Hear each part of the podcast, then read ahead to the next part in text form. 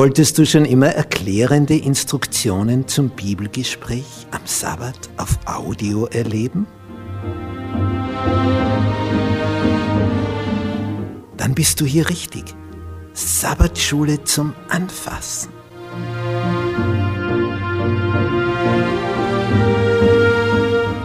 Fünf Minuten pro Tag. Insgesamt 30 Minuten pro Woche.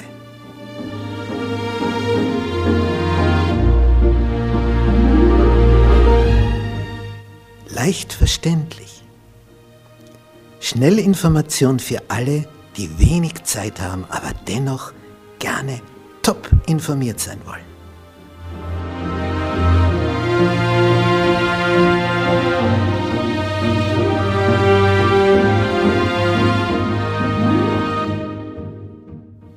In Christus ruhen.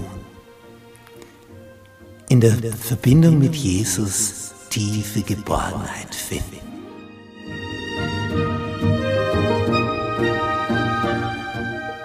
Jesus hat wie kein anderer Menschen aus ihrem Sumpf der Verzweiflung, der Hoffnungslosigkeit, des Hamsterdaseins im Rad herausgeholt zu dem Entscheidenden, zu dem tiefen, tiefen Leben, diesem Sinnerfüllten wonach wir uns alle sehnen.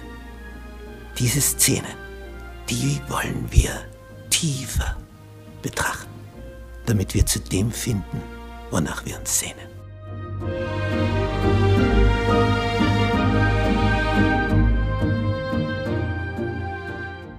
Gnade sei mit euch und Friede von Gott unserem Vater und unserem Herrn Jesus Christus.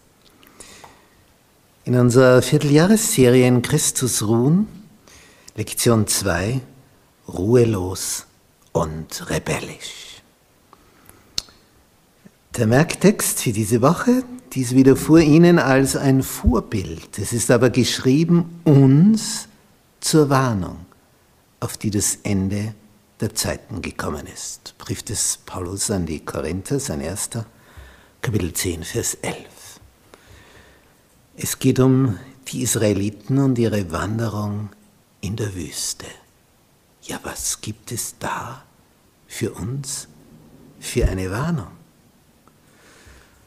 Nun, wie lang hätten Sie denn eigentlich dann noch gebraucht?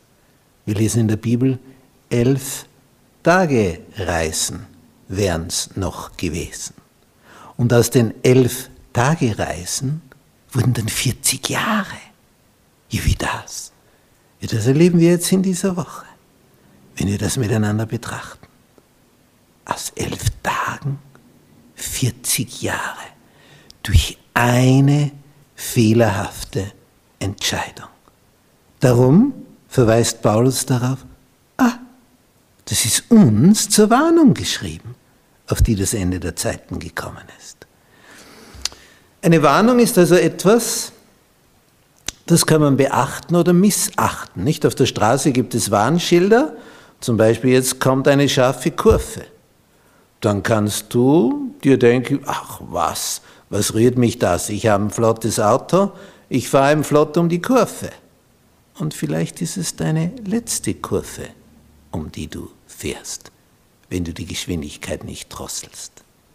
Eine Warnung hat eben einen Sinn. Und wenn hier steht, dass da eine unebene Stelle ist und du fährst da zu flott drüber, da ist vielleicht gerade eine Baustelle, die haben da aufgegraben, da ist eine Vertiefung im Asphalt, das heißt, der fehlt dort überhaupt in der Straßendecke, dann könnte es sein, dass du mit einem Achsbruch auf der anderen Seite dann ankommst. Warnung, sei vorsichtig, lass dich warnen.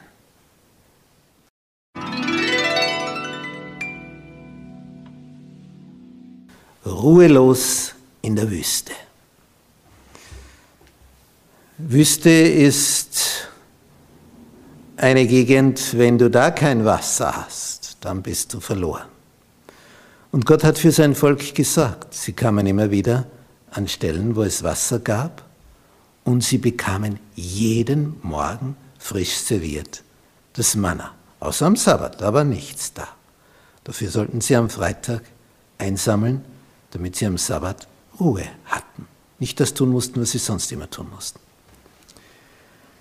Aber dann klagen sie, ja, als wir in Ägypten waren, ja, da hatten wir dies und das und jenes und was hatten sie noch? Sie waren versklavt und mussten von früh bis spät hart arbeiten. Aber jetzt erinnern sie sich nur, was ging da in den Mund hinein? Da gab es dies und jenes und jetzt in der Wüste, was sehen unsere Augen? Immer nur das Manna. Wie ist unser Thema? Ruhelos in der Wüste es passt ihnen nicht. Es ist ihnen zu wenig, was sie da erleben. Dass Gott für sie sorgt, dass sie Wasser haben für sich und ihre Tiere, dass sie täglich frisches Manna bekommen. Und zwar so, dass sie in der Lage sind, alles zu bewältigen in so einer Gegend. Da musst du erst einmal dort gewesen sein. Als ich mich das erste Mal in die Wüste Negev im Süden von Israel, als ich mich das erste Mal da hineinbegeben habe und wir aus dem Auto ausgestiegen sind, habe ich gedacht, ich sterbe. Das war wie wenn ein, von einem Backofen die Tür aufgeht und jetzt kommt die Hitze raus. Das war unvorstellbar. Ich dachte, das überlebe ich keine Minute. Aber irgendwie gewöhnt sich der Körper mit der Zeit, aber du entwickelst ein Durstgefühl, das ist unvorstellbar. Du kannst trinken, trinken, trinken und das, das geht alles über die Haut weg. Es verdunstet einfach. Der Körper braucht Kühlung. Und seitdem ich dort gewesen bin, kann ich verstehen, warum die da in der Wüste immer wieder gemurrt haben. Ein ganzes Volk. Die waren da nicht einen Tag, nicht eine Stunde, die waren Jahre. 40 Jahre. Ja, dass es da Negativpunkte gibt in 40 Jahren, das wundert mich heute nicht mehr. Aber sie waren ruhelos. Es gab immer welche, die waren die Unruhestifter und haben die anderen angestiftet zum Klagen, zum Jammern, zum Weinen, zum Schreien, sich beschweren kritisieren. Und zwar war es so, dass nicht nur Israeliten aus Ägypten ausgewandert sind, sondern auch Ägypter. Die waren mitgegangen. Die waren nämlich so beeindruckt von diesen Plagen und dass die Israeliten hier verschont werden. Und als sie dann gehört haben bei der letzten Plage, wenn man innerhalb eines israelitischen Hauses ist, wo die Türschwellen mit Blut bestrichen sind und die Türpfosten, dass man dann seinen erstgeborenen Sohn nicht verliert, da haben solche gebeten, wir möchten gern in eurem Haus diese Nacht verbringen. Und so wurden sie verschont. Ägypter. Und die gingen jetzt mit. Und diese Ägypter, dieses fremde Volk, die waren immer die Ersten, die gesagt haben, oh, was hatten wir in Ägypten? Und was haben wir hier? Wie trostlos das Ganze. Am Nil, ja, da war es fein. Und wenn die anfingen zu jammern, dann ging das meistens auch auf die Israeliten über. Es war ansteckend, das Negative, wie bei einer Epidemie, wie bei einer Pest, wie bei einer Seuche.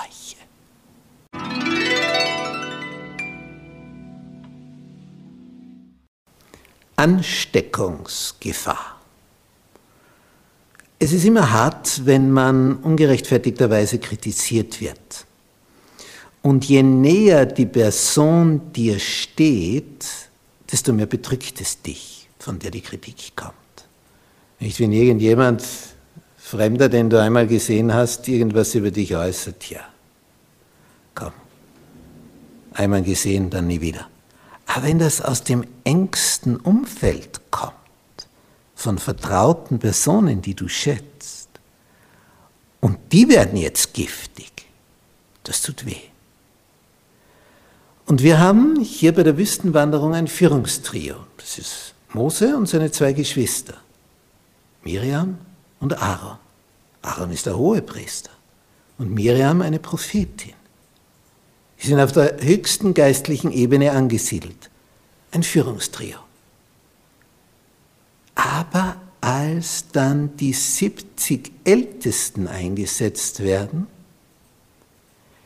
werden die zwei, Miriam und Aaron, und es scheint von Miriam ausgegangen zu sein, so wie wir dann am Lauf der Geschichte sehen, es scheint hier Eifersucht entstanden zu sein, dass da noch 70 sind, Älteste, die hier mitbestimmen. Bisher war da so ein einsames Trio an der Spitze. Und Miriam fängt an zu kritisieren und Aaron macht mit. Das kennen wir schon beim goldenen Kalb. Die bauen sowas auf und der Aaron macht mit. Wo etwas Negatives ist, wird er in diesen Strudel der Masse mit hineingeritten. Und hier ist seine Schwester die Redelsführerin und er rennt mit. Mitläufer. Aber Miriam ist die Giftige und die redet übel gegen Mose wegen seiner Frau, die eine Kuschiterin ist aus dem Lande Midian. Und dann steht der kleine, bedeutungsvolle Satz, und der Herr hörte es. Was für ein Satz. Der Herr hörte es. Und der Herr greift ein, und zwar sofort. Wir müssen vor der Stiftshütte erscheinen, vor diesem Bundeszelt, diesem zusammenlegbaren Tempel, Art Campingtempel, und dann erscheint Gott. Und was passiert dann? Gott übt Gericht. Hier war etwas geschehen, was nicht im Sinne Gottes war, und Miriam erfährt die Folge. Sie ist schlagartig, von einer Sekunde zur anderen, vom Scheitel bis zur Sohle, aussätzig. Als das Aaron sieht, da springt er zurück. Er ist entsetzt. Was erlebt er hier? Und jetzt beginnen beide zu ahnen. Ja, es ist kein Ahnen mehr, jetzt ist es Wirklichkeit. Jetzt bemerken sie, dass sie zu weit gegangen sind. Und was macht Mose? Das musst du mal einstecken.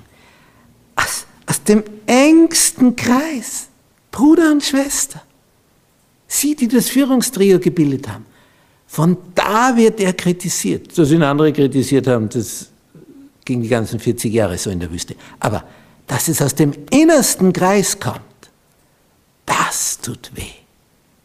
Das tut weh. Das schmerzt. Aber wie? Nicht, wenn unser Ehepartner uns etwas Böses sagt, aus einem Zorn, aus einer nicht balancierten Gefühlslage heraus, das schmerzt.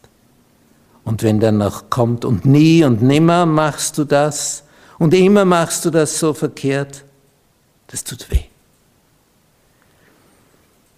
Gott hat hier eingegriffen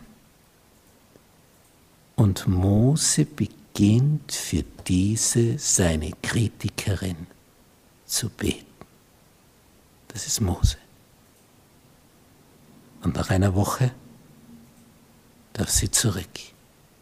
Gott hat den Aussatz, so wie er gekommen ist, wieder verschwinden lassen. Und sie darf wieder ins Lager. Mose hat für seine Kritikerin gebetet. Was für ein Mensch.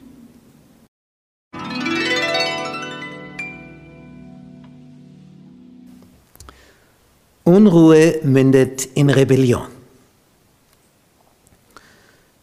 Die Israeliten sind also in der Wüste, sie nähern sich dem Lande Kanaan und es entsteht die Idee, die kam nicht von Gott, sondern aus dem Volk heraus, Wir können sie nicht mehr erwarten. Wir möchten so gern wissen, wie es dort aussieht.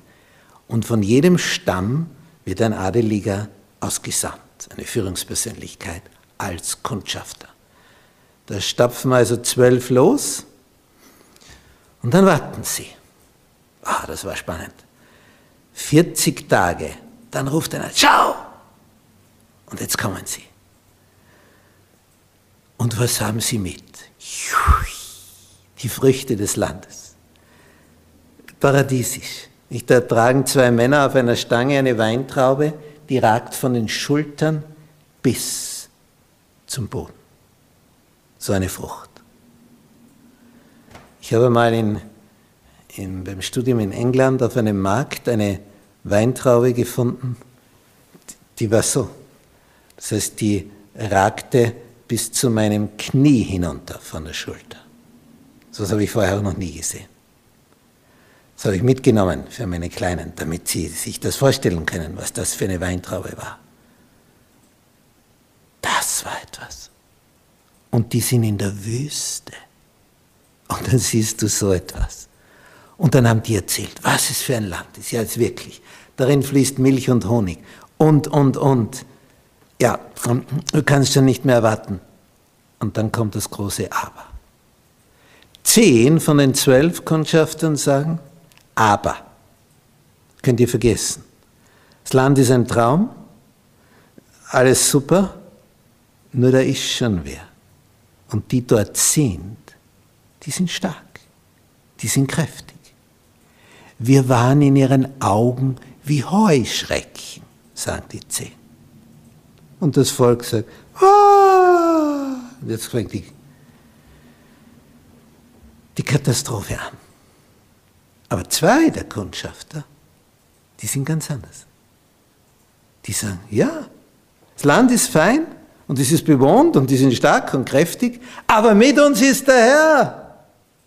Und der bringt uns zur Ruhe in dem Land, nämlich, dass wir uns dort niederlassen können. Denn das bedeutet dieses hebräische Wort, dass man vom Nomadenleben zur Ruhe findet und sesshaft wird. Der Herr ist mit uns der wird es für uns erledigen. Und die anderen zehn sagen, Herr, hin, Herr, Herr, das, das geht einfach nicht. Die sind zu stark. Und die zwei sagen, der Herr ist stärker.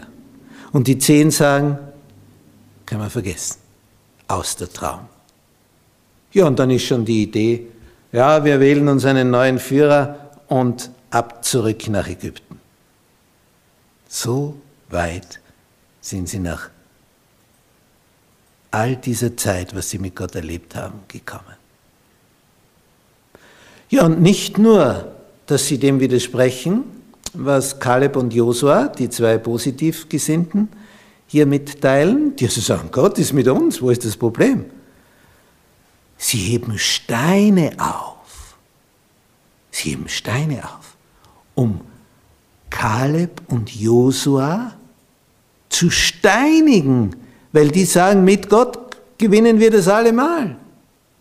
Er hat uns ja verheißen, dass wir da reinkommen. Er geht ja vor uns in der Wolkensäule. Es hat uns bis hierher gebracht, hat uns in der Wüste übernatürlich versorgt. Jetzt, wo ist das Problem? Und man will sie steinigen, töten, ermorden, weil sie auf Gott vertrauen. Das ist eine Geschichte. Denkt sich, ja, was ist jetzt? Wo blickt ihr denn hin? Es steht 10 zu 2. Wie ist es im Geistlichen mit Demokratie? Über Wahrheit kann man nicht abstimmen. Wahrheit ist Wahrheit. Und wenn nur einer von 100 auf der Seite der Wahrheit steht, ist es trotzdem die Wahrheit. Und wenn dort 99 sind im Irrtum, dann bleiben sie im Irrtum. Aber wenn sie sagen, ja, wir sind die Mehrheit. Die Wahrheit ist die Wahrheit, egal wie viele ihr folgen. Und wenn ihr keiner folgt, bleibt es die Wahrheit. Darum ist es so günstig, sich zu informieren. Was ist Wahrheit? Jesus ist die Wahrheit. Er sagt, ich bin der Weg, die Wahrheit und das Leben. Und niemand kommt zum Vater als nur durch mich.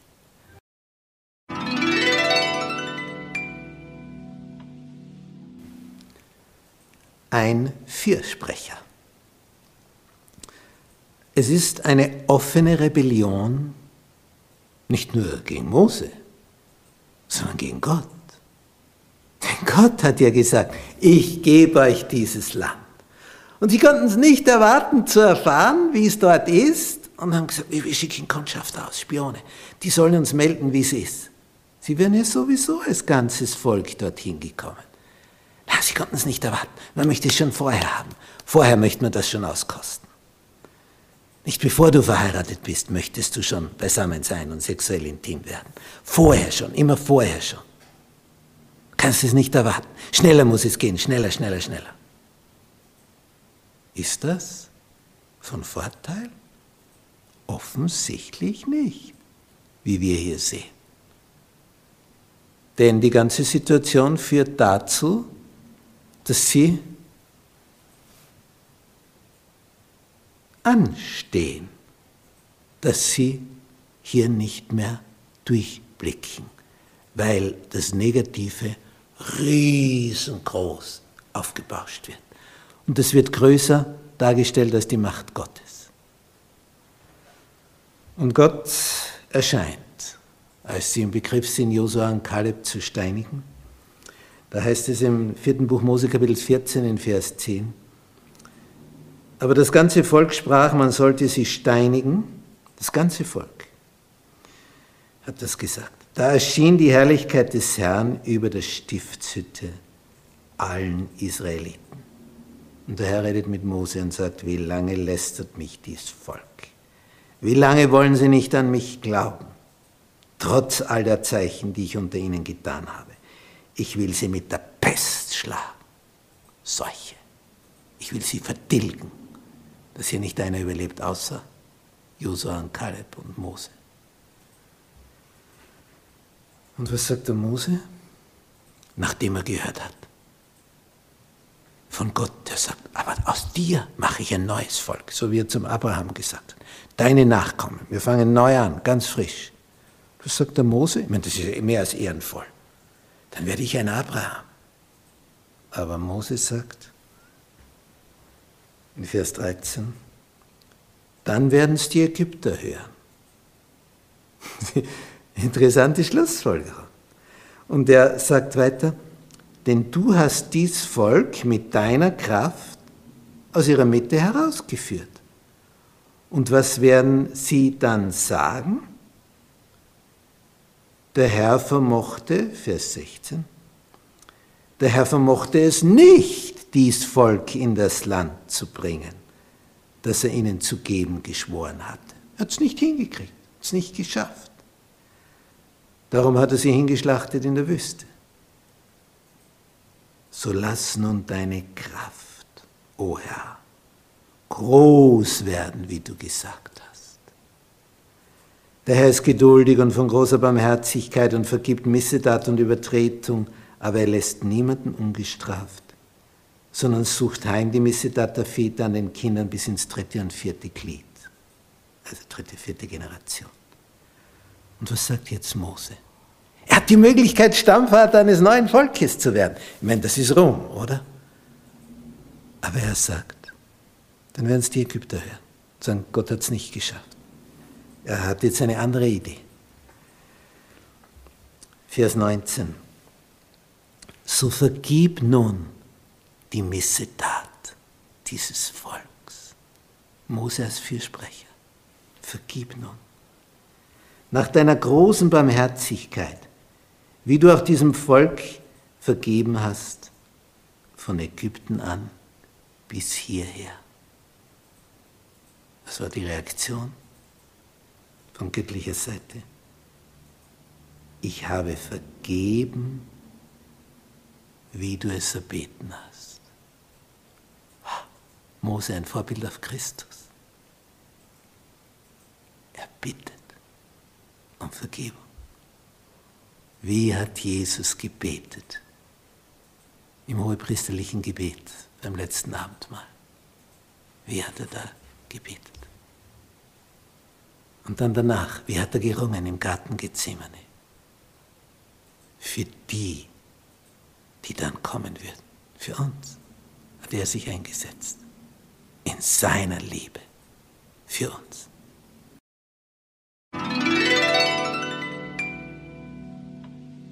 Glaube oder Anmaßung. Wir sind also bei den Israeliten hier in der Wüste. Und jetzt sind die zwölf Kundschafter zurückgekommen und haben berichtet, wie traumhaft dieses Land Kanaan sein wird. Und zehn fügen eben hinzu, aber die dort wohnen, die lassen uns nicht hinein. Und nicht einmal mit Gott schaffen wir es. Und Josua und Kaleb, zwei von den zwölf, also ein Verhältnis von zwei zu zehn, die zwei sagen, mit Gott werden wir sie überwinden. Allein schaffen wir es natürlich nicht, aber mit ihm schon. Und dann will man die zwei steinigen und dann erscheint der Herr und macht alles klar und sagt, gut, wie lange waren die aus? 40 Tage? Dann machen wir pro Tag ein Jahr. Da die 40 Tage unterwegs waren, die Kundschafter, werdet ihr jetzt als Volk 40 Jahre unterwegs sein. Alle von 20 Jahren an aufwärts werden in dieser Wüste sterben in den nächsten Jahren. Die, die jetzt 20 sind, sind dann maximal 60. Die anderen können auch älter werden, aber in 40 Jahren leben nur mehr Josua und Kaleb. Der Rest in der Wüste sterben, weil sie mir nicht geglaubt haben.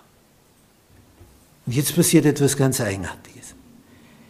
Die, die gerade noch vorher gesagt haben, wählen wir uns einen neuen Führer, ab zurück nach Ägypten, die sagen jetzt, was? 40 Jahre sollen wir da jetzt in der Wüste herumwandern, bis wir jeden Kaktus kennen, der da wächst? Das kommt überhaupt nicht in Frage. Wir ziehen hinein in das Land Kanaan. Mit Gott haben sie gesagt, schaffen wir es nicht. Aber ohne Gott denken sie, es geht. Wie steht hier als Titel vom Donnerstag? Glaube oder Anmaßung. Was jetzt? Glaube oder Anmaßung? Das Vertrauen hat ihnen gefehlt. Sie sagen, ja, das Land wäre schön, aber da sind schon welche. Die lassen uns nicht hinein. In ihren Augen sind wir wie Heuschrecken. Aber dann maßen sie sich an, sie könnten das ohne Gott auf die Reihe kriegen. Rebellion pur. Vorher sagt Gott, ich bringe euch hinein. Nein, wir schaffen es nicht mit dir. Also gut, dann bleibt sie da. Dann kommt keiner mehr hinein. Sag ich, was? Wir kommen nicht hinein? Natürlich kommen wir hinein. Wenn es nur das Gegenteil ist. Wenn weiß gesagt wird, ist schwarz und wenn schwarz gesagt wird, ist weiß. Das ist der Mensch. Ein Rebell. Sie sehen das in so vielen Dingen. Der glatte Haare hat, will lockige. Der lockige hat, will glatte. Der lässt sich's glatt streifen. Der schwarze hat, will blonde. Der blonde hat, will schwarze Haare. Es ist ja seltsam. Wenn es nur nicht so ist, wie es Gott gemacht hat. Und jetzt bis ins die Gender-Geschichte hinein. Was? Ich bin eine Frau, ich will ein Mann sein. Was? Ich bin ein Mann, ich will eine Frau sein. Wenn es nur anders ist, als wie es Gott für dich vorgesehen hat. Wenn es nur anders ist. Ist das nicht eigenartig? So was von seltsam, wie der Mensch unterwegs ist. Also entweder ist da ein Vertrauen, ein Glaube, oder es ist die Rebellion. Oder die Anmaßung. Oder machen wir das halt allein, wir mit unserer Muskelkraft. Ja, und wie geht so etwas aus? Ja, das ist unschwer vorauszusehen. Sie marschieren los, wir kämpfen, wir stürmen da hinein, wir werden die niederringen.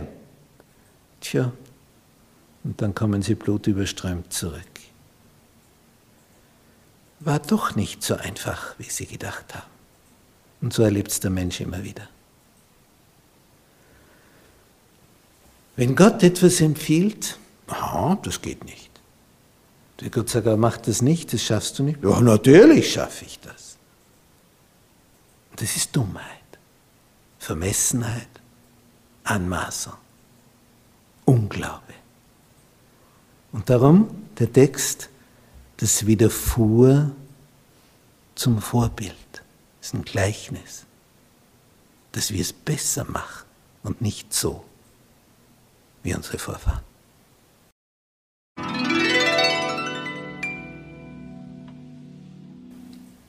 Zusammenfassung. Was ist das Fazit von dieser Wüstenwanderung? Wenn man das hier so betrachtet, diese Weite und die Sterne darüber in der Nacht, diese Pünktchen.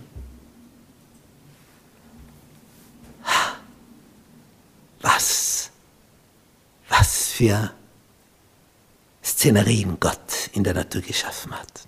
Ist schon beeindruckend. Aber in der Wüste kannst du eben nur überleben, speziell jetzt als Millionenvolk, wenn du da einen Führer hast, der dich zu den Wasserquellen bringt, und da muss viel Wasser sein für die Millionen, und dann noch die ganzen Tiere. Und wie willst du hier die Versorgung sicherstellen? Und dann diese übernatürliche Versorgung mit dem täglichen Manna. Und da musste man aber früh auf sein. Denn wenn die Sonne heiß schien, dann zerschmolz es. Dann hast du nichts mehr gehabt. Dass du verschlafen hast, das war's dann. Dann kannst du diesen Tag fasten. Und damals merkte man schon die Rebellion. Denn da gab es welche, die wichen von dem Schema ab, das ihnen empfohlen wurde. Dass sie jeden Tag sammeln sollen und am Rüsttag, am Freitag doppelt so viel, denn am Sabbat wird nichts da sein, sagt Gott. Manche versuchen das Ganze ja zu erklären, ja, da war halt irgendwas in der Wüste und das, das war eben jeden Tag da. Jeden siebten Tag war es nicht da. Jeden siebten Tag hat es gefehlt. Und wenn du rebelliert hast und gesagt hast, warum soll ich jeden Tag gehen? Ich sammle am Mittwoch doppelt so viel, damit ich am Donnerstag länger schlafen kann. Dann war es wurmig. Aber wenn du es am Freitag gesammelt hast, dann war es am Sabbat nicht wurmig. Wir sehen also die übernatürlichen, wunderbaren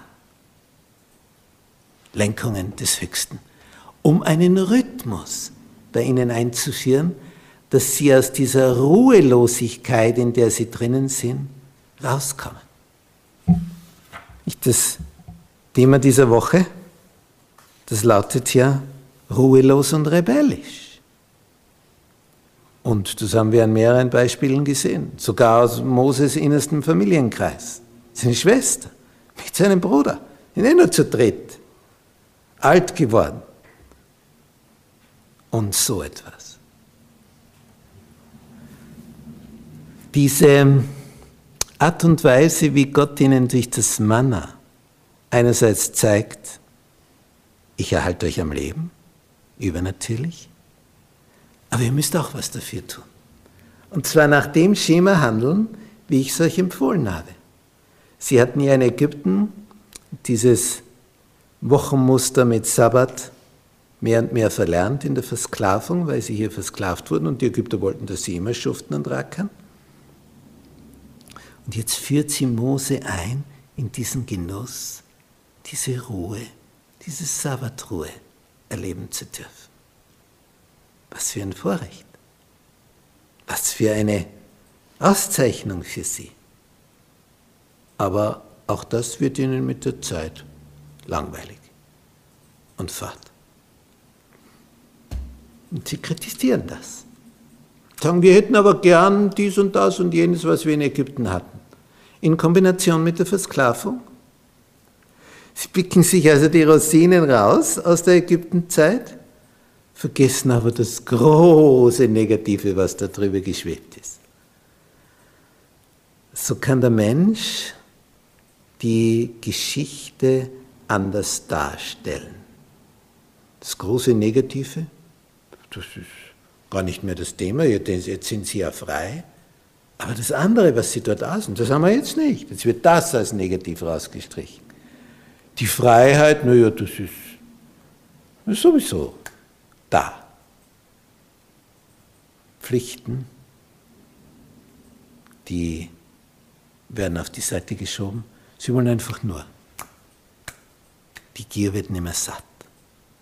Und wenn er ihnen dann etwas Außerordentliches gab, wie, wie die Wachteln daher geflogen kamen, haben sie sich mit so einer Gier draufgestürzt, dass viele gestorben sind, weil sie nicht einmal mehr gebraten haben, sondern roh gegessen haben, vor lauter Gier. Ruhelos, rebellisch.